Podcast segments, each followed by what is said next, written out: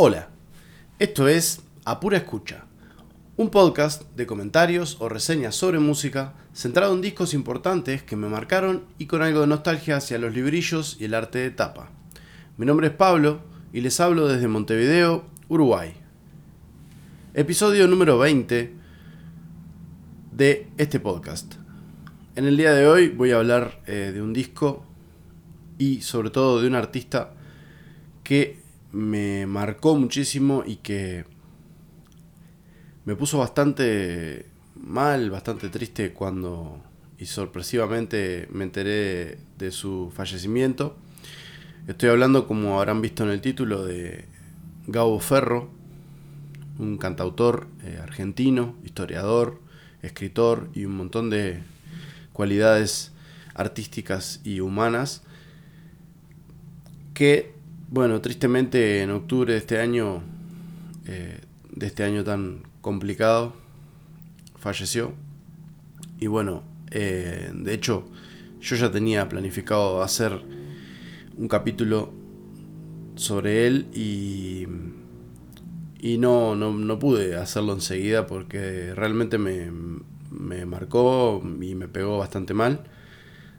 De alguna manera como, como si fuese alguien cercano, que creo que era una condición que, que tenía Gabo, o que por ahí sigue teniendo su, su música, es que te, te, hacía sentir cerca de lo que él estaba cantando y además daba la impresión de ser una persona sumamente agradable en persona valga la redundancia, y que, eh, claro, te generaba una, cercanía en su comunicación, en las redes y, en los, y en los espectáculos de él en vivo, que bueno, lo hacía eso, lo hacía que uno lo sintiera cercano.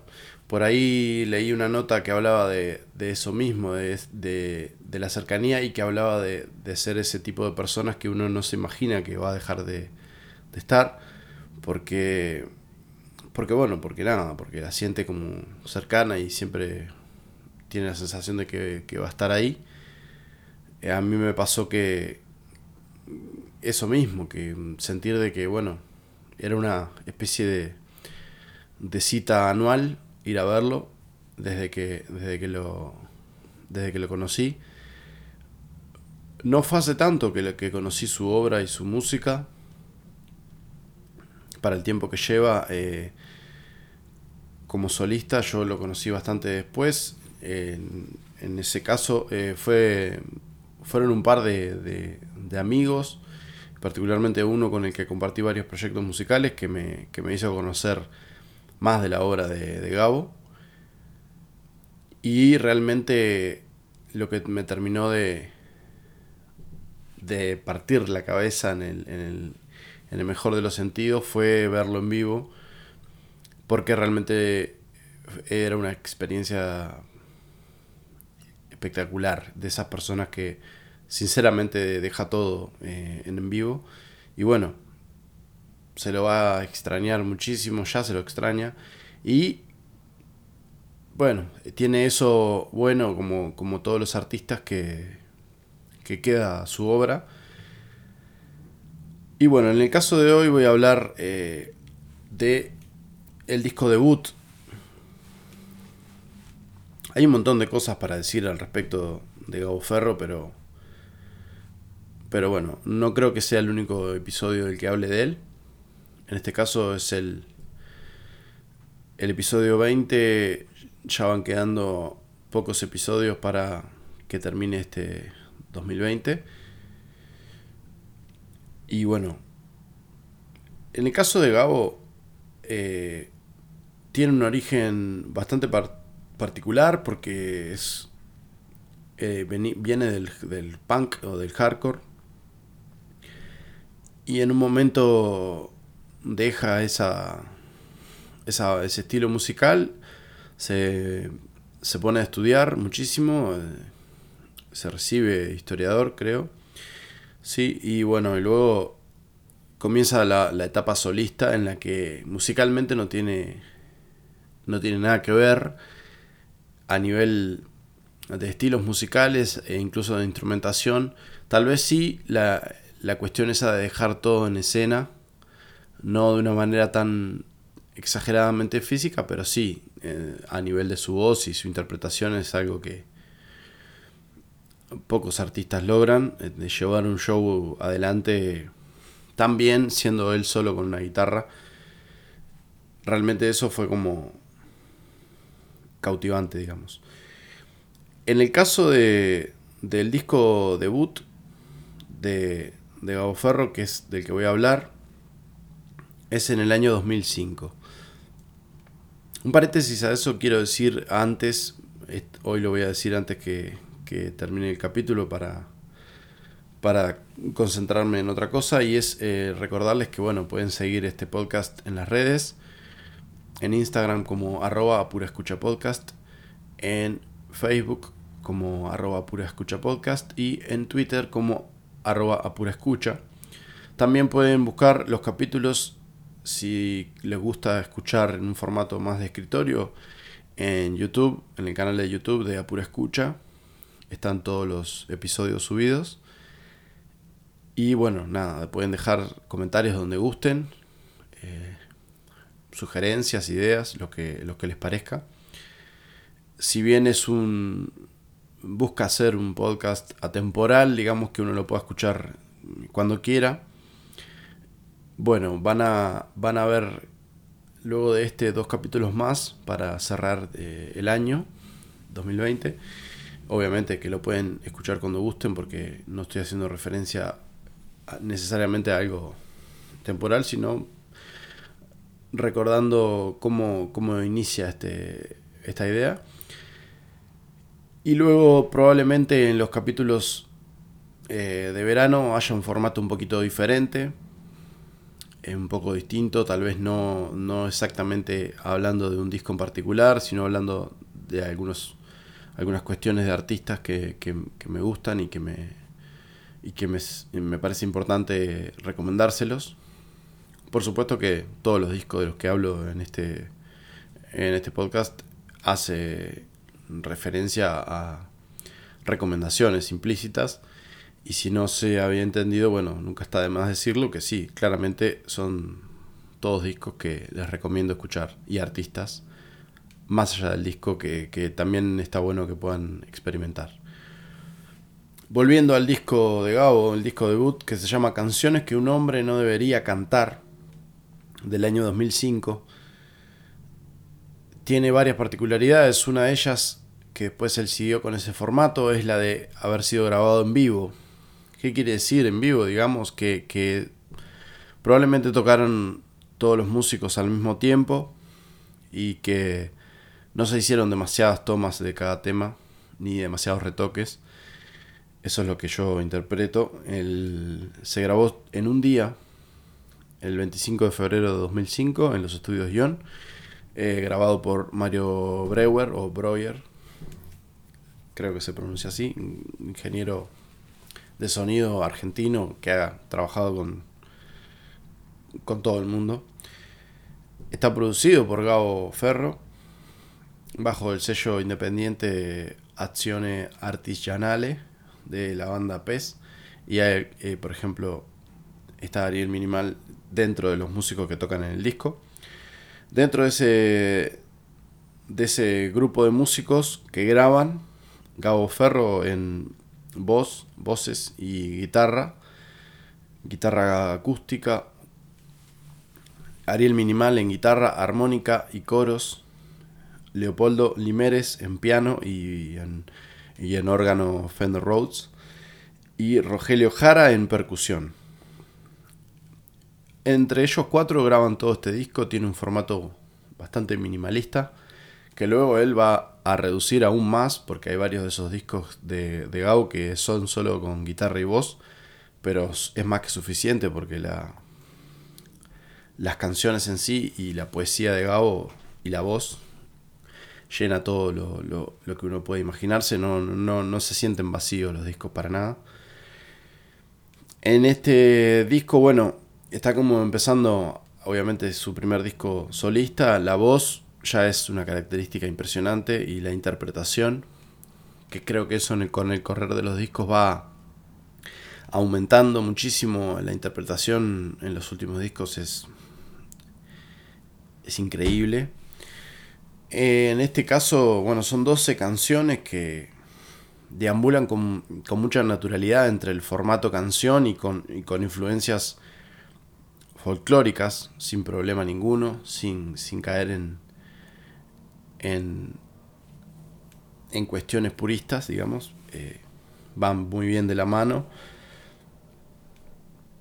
Y bueno, esta carrera, digamos, de Gabo empezó en 2005, pero luego fue prácticamente eh, generando un disco por, por año, hasta el año pasado, 2019, que sacó el último disco.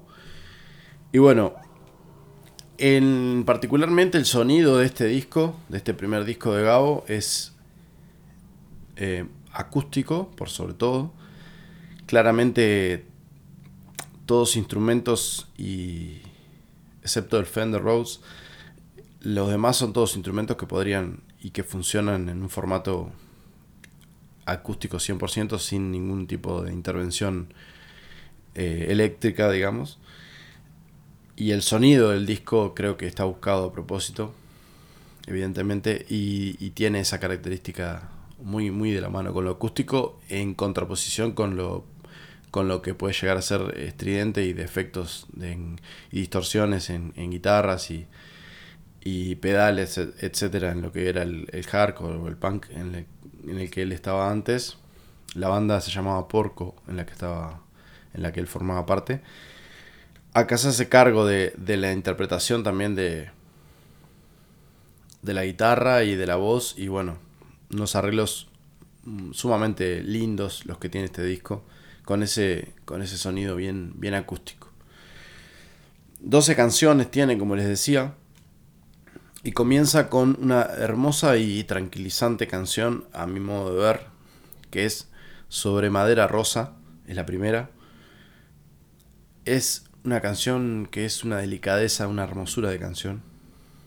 Arranca con una introducción con, el piano y la guitarra con un fraseo sumamente hermoso, muy, muy, muy calmo, muy tranquilo.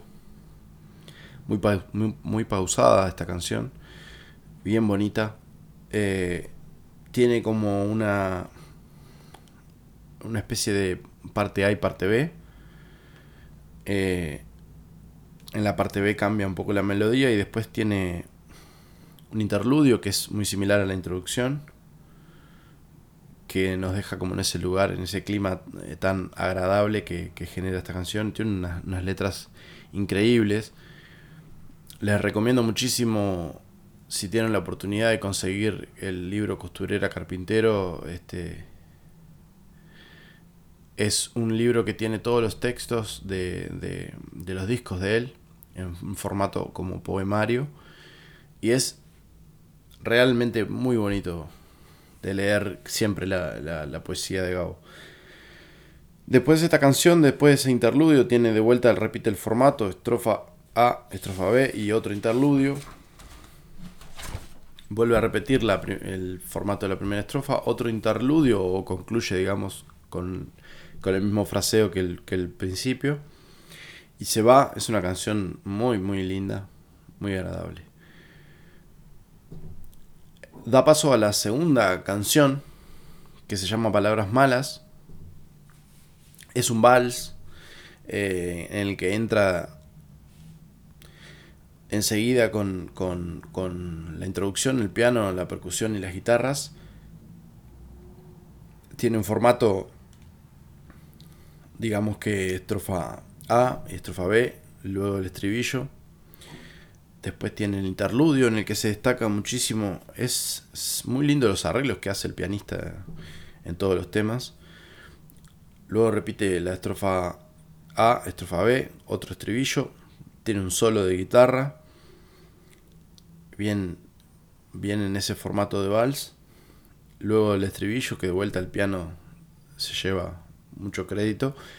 Y bueno, y se va es una. Siempre hace muchos juegos de, de palabras, es muy interesante, vale mucho la pena escuchar eh, este disco siguiendo el texto, como les decía. eh, tienen la posibilidad de, buscar en la página de él, creo que es gaboforro.com.ar, tiene los textos y si no, eh, bueno, en este libro que les digo y en los, y en los discos particularmente siempre trae también los, los textos de, de cada una de las canciones y vale mucho la pena ir leyendo junto con, con la escucha para, para, para, captar mejor la idea de lo que, lo que está transmitiendo. El tercer tema es Felicidad Vitamina, otra canción bastante suave y un poco tristona. Juega un poco con la idea de, de lo artificial de la, de la, de la felicidad. Eh, basada en, el consumo de, de, pastillas. Él lo pone como vitamina, lo podemos trasladar a los psicofármacos y bueno, cualquier otro tipo de, de sustancia que quieran, no sé. Es muy linda canción también.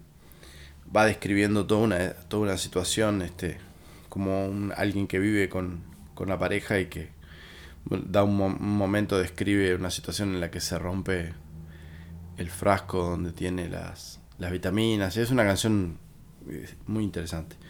Tiene una introducción con la guitarra, muy, muy suave, muy tranquila. Tiene unos arreglos bien, bien bonitos.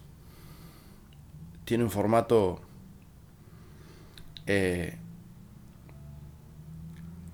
prácticamente estrofa-estribillo eh, en, el primer estribillo que dice la felicidad es artificial para mí, ella entra al cajón, después se suman las teclas y la percusión, tiene estrofa, otro estribillo, después tiene, tiene una estrofa como B, en el que se marca un poco más el ritmo, vuelve al estribillo, después vuelve a hacer una estrofa casi sin instrumentos, la siguiente estrofa vuelve a la instrumentación y luego tiene como el estribillo y una especie de coda en el que la rítmica se marca bastante más la guitarra.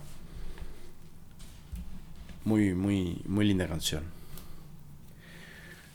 En el tema número 4 es un tema bastante particular y la, y la, verdad que vale mucho la pena pensar, eh, más allá de que si él lo describe o no como algo personal o si es simplemente un relato imaginario, el tema 4 se llama El amigo de mi padre y, el ritmo parece pareciera ser un ritmo folclórico, no sé bien si es un gato o un, otro estilo folclórico similar, por las pausas y, el rasguido que tiene. Eh, la historia cuenta un poco de, de relatada por, por uno de los hijos, eh, dándose cuenta después de que su padre de que el amigo de su padre en realidad era, era el amor de su padre. Y bueno, va relatando un montón de situaciones, entre ellas que, el padre era mejor padre cuando, cuando esta persona venía a visitarlo y él como que se escondía para quedarse, eh, que la madre eh, lloraba, siempre lloraba, dice. Es, eh, está muy bien la forma de describirlo porque no sé cómo podría ser descrito de otra manera si no, si no fuera así la, la, la, situación vivida. No sé si, repito, no sé si por él o por, o por, o por su relato imaginario de una situación así, pero mm, claramente deben haberse dado y se siguen dando situaciones familiares en las que en las que se muestra una imagen que, después no es.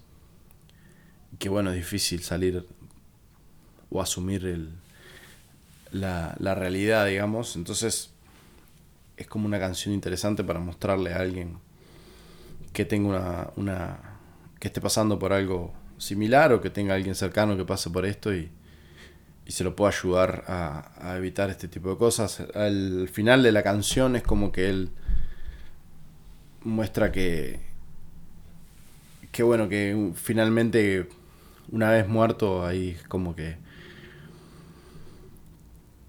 como ahí se logra se logra mostrar ante el mundo este con su con su amigo.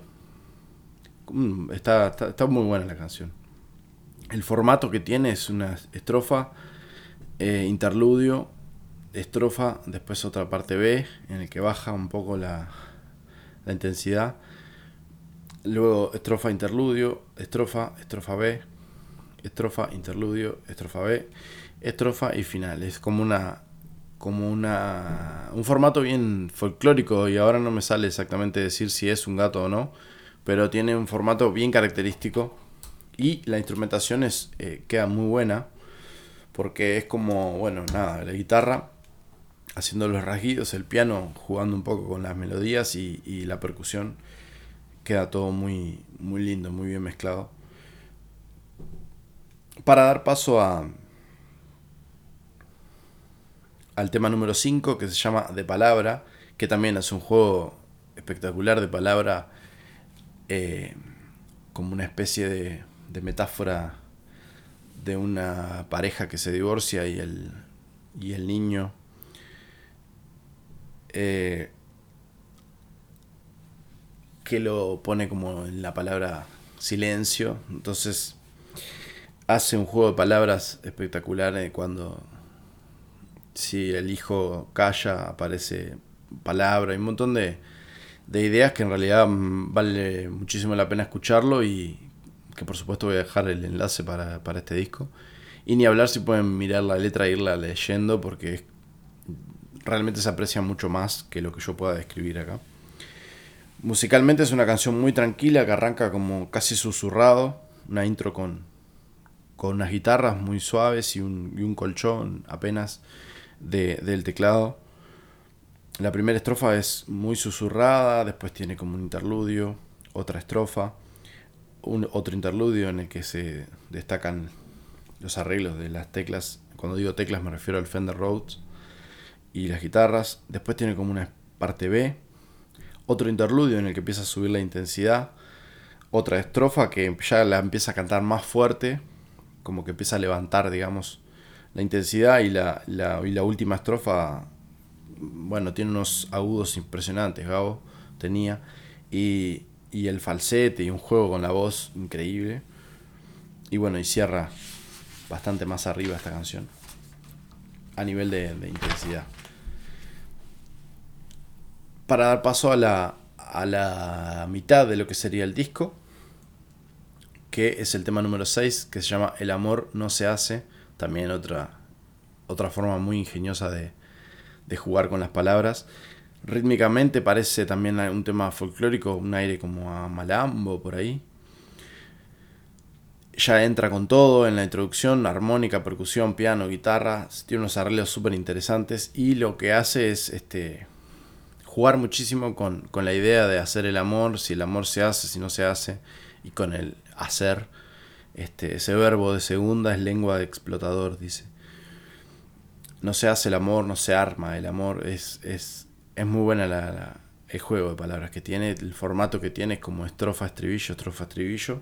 Después tiene un interludio en que hay un solo de armónica, muy bonito.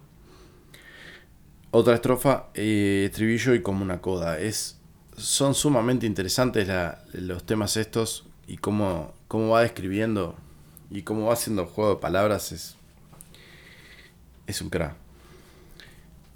Después de este tema tiene el tema número 7, viene el tema número 7 que tiene un nombre bastante largo.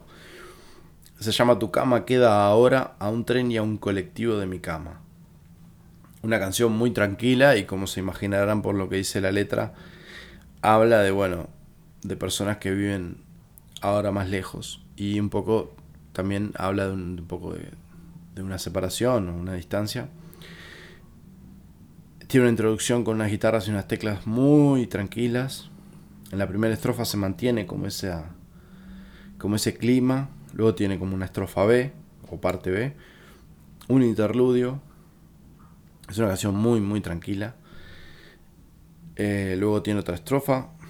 Y luego estrofa B y vuelve a repetir estrofa B en la que se agregan unos golpes como de un bombo, espaciados, digamos. Y después un interludio que, o, una, o una coda, digamos, instrumental en el que el bombo sigue y se va yendo esta canción. Muy, muy bonito lo que va describiendo, que habla un poco que, que no puede dormirse si no le canta, la canción de cuna y, bueno, un montón de, de, cuestiones que va describiendo que son hermosas. Y habla un poco de, de esa, de la distancia también. Deja este tema súper tranquilo para pasar a un tema que es una canción, tremenda canción, para mí me encanta. Es bien folclórica también, es como una samba, samba con Z. El tema número 8 que se llama Calvas Margaritas. También una forma muy, muy divertida, muy, muy interesante de, de describir el tema del, del típico jueguito de, de, sacarle los pétalos a las margaritas con el me quiere, no me quiere. Un juego que seguro se hace por toda esta zona del mundo, por lo menos en Uruguay y Argentina, seguro. Los demás países, si alguien sabe, le agradezco que lo pueda dejar en algún comentario. Y que les recuerdo si pueden darle, darle seguir o suscribirse según la plataforma en la que escuchen esto.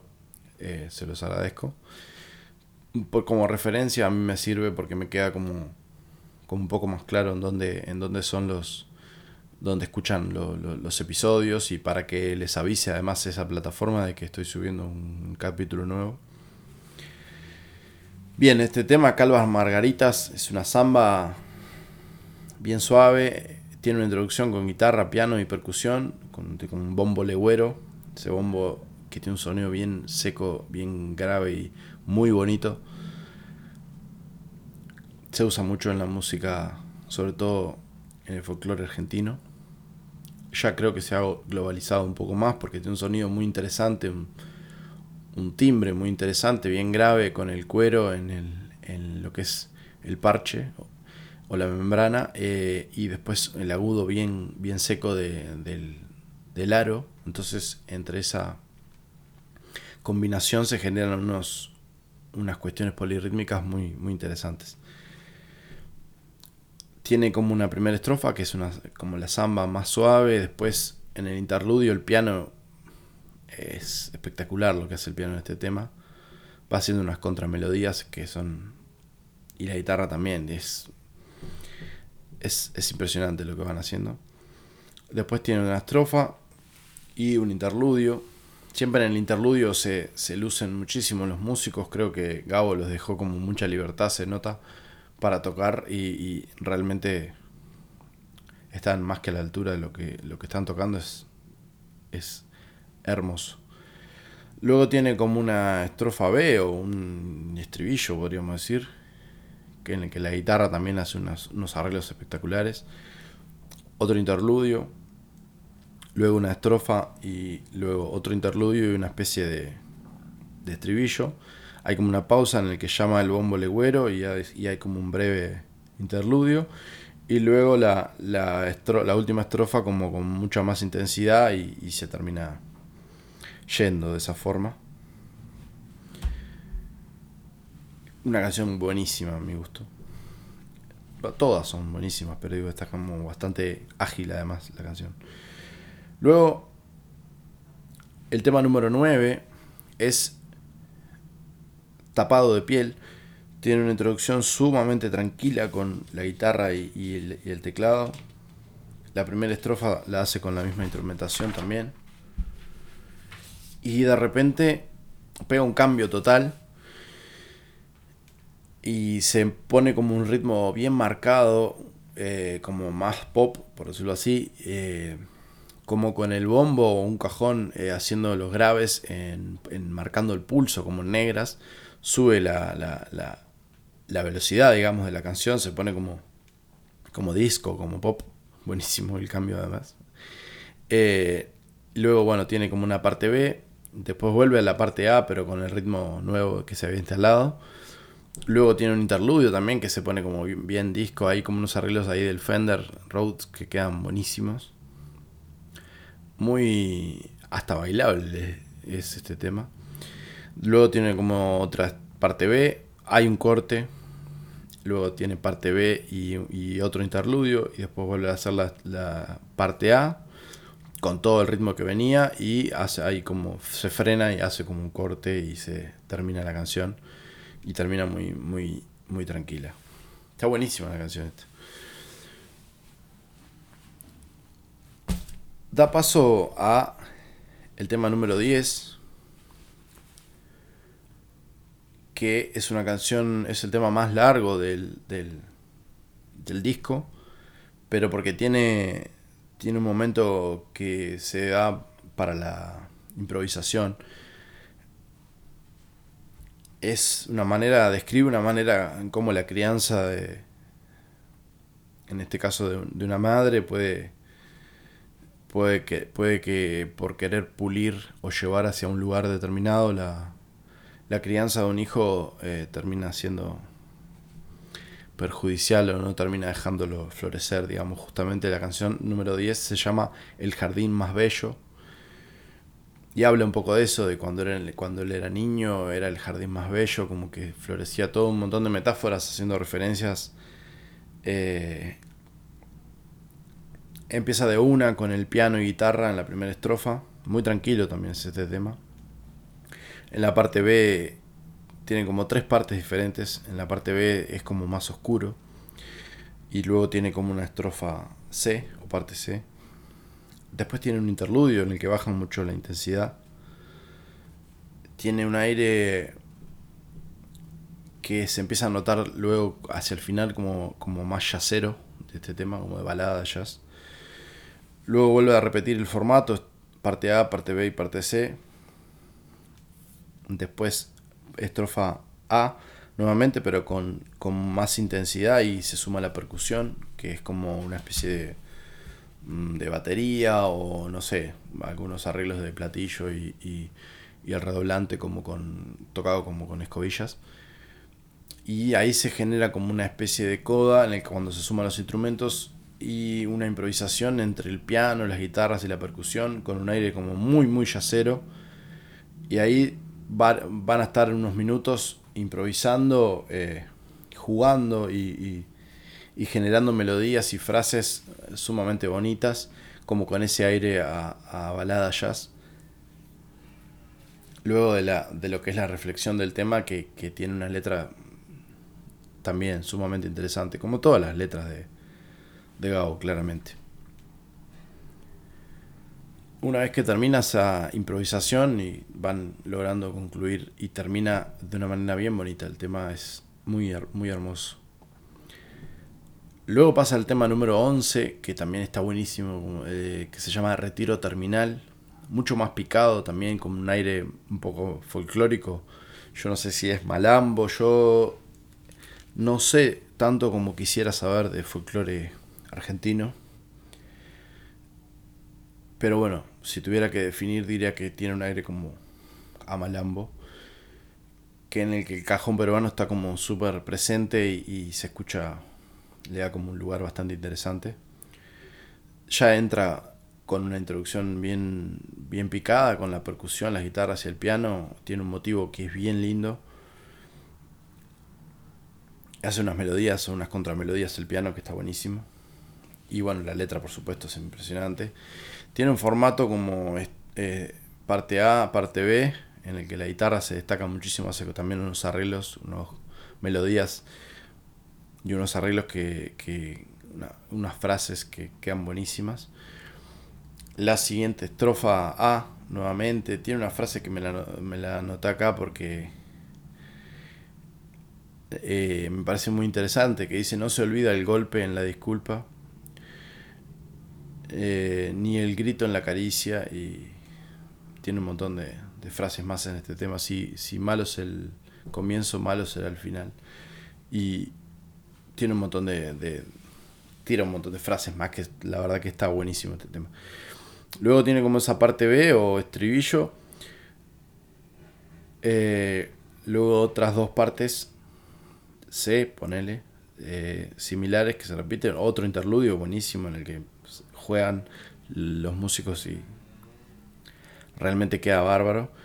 Y luego empieza con un formato en el que hace estrofa, estribillo, estrofa, de vuelta a la guitarra luciéndose, estribillo y bueno, y esa otra parte B o C, la repite dos veces y se va.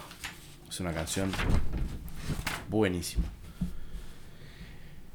Y se va con uno de los temas eh, también que creo que, que podría decirse eh, dentro de los, de los más tocados de él por ahí, o por lo menos lo, yo en vivo lo he visto que siempre la, la canta. Es una canción sumamente linda. La número 12 es con la que cierra el disco, que se llama Como tus zapatos. También habla de una, de una separación. Y la forma en la que va describiendo es maravillosa es un temazo y, rítmicamente es una especie de bolero, casi como una bachata en realidad. Eh, sobre todo por lo que es la, percusión, lo que va haciendo, que queda increíble, como con unos bongos. Eh, la, la estrofa, empieza con una estrofa de una. La guitarra es muy interesante lo que va haciendo. Hace como dos estrofas y luego en el estribillo se suman los bongos, las guitarras y y el piano, otro estribillo, o el estribillo, digamos, es, tiene dos partes. Luego el interludio en el que hace un solo de guitarra que queda bien, bien lindo. Y una melodía muy, muy cantable, digamos, muy reconocible. Y luego tiene de vuelta dos estrofas, el estribillo, y se va. Es una canción también muy, muy interesante para alguien que haya vivido una, una separación, este, lo puede, lo puede, se puede sentir muy identificado. ¿A quién no le ha pasado de vivir una separación? Bueno, en este caso habla un, poco de eso, de, de, una fotografía, cómo queda, digamos, la, la, casa cuando la otra persona se va. Y bueno, tiene una manera de describir las cosas que, que, es, que es impresionante. Y bueno, en eso concluye este este hermoso disco. Es un, grande, Gabo Ferro. Un artista que admiro muchísimo, que, tuve la suerte de ir a verlo varias veces, que en los últimos años había vuelto como una como una salida anual en la que compartía junto con mi madre la, la ida a verlo en los diferentes lugares donde tocara. Eh, tengo la suerte de tener varios discos de él, de tener ese libro que, que lo aprecio mucho y que me gusta cada tanto volver y leer eh, las letras de los temas. Y bueno, se lo va a extrañar muchísimo, se va a extrañar la obra, pero, pero lo que las nuevas obras, pero lo que lo que dejó el legado musical y artístico, eso por suerte nos queda y bueno, podemos volver a, su música siempre que, que queramos me hizo acordar mucho también cuando me enteré de, su fallecimiento, una canción de él mismo, de, del disco que hizo con Luciana Jury, que es un discazo impresionante también, que, me, que tiene una frase muy linda, la canción se llama Entre el rayo y el trueno, y, y que esa, esa canción me, me, vino a la mente el día que falleció mi padre también. Entonces es una canción que, que, que me da un poco de entre tristeza y, y, no sé, como una cierta paz, no sé cómo, cómo describirlo. Es es una canción muy hermosa y en un momento habla de que dice adiós me mudo al aire, eh, adiós eh, me voy o algo así al viento a bailar para siempre entre el rayo y el trueno. Y nada, como, bueno, por ahí imaginar que si, si se va a algún otro lado después de la muerte, eh, bueno, imaginar que, que, está como ahí, ¿no? Esa persona, entre el rayo y el trueno ahí como como en un lugar, no sé, me genera como una sensación pensar en, agradable por un lado y, y un poco triste también, el, pero bueno, siempre recordar que lo bueno que dejan las personas cuando, cuando se van. Gracias por, por escuchar este episodio, gracias por por acompañar el podcast. Ya saben, pueden dejar los comentarios que gusten. Y bueno, eh, nos escucharemos, espero yo, la semana que viene. Gracias, Gao, por tu obra. Eh, y si estás en algún otro lado, espero que estés bien. Ahí entre el rayo y el trueno. Y bueno, gracias por todo. Salute para siempre. Gracias a ustedes, escuchas. Chao.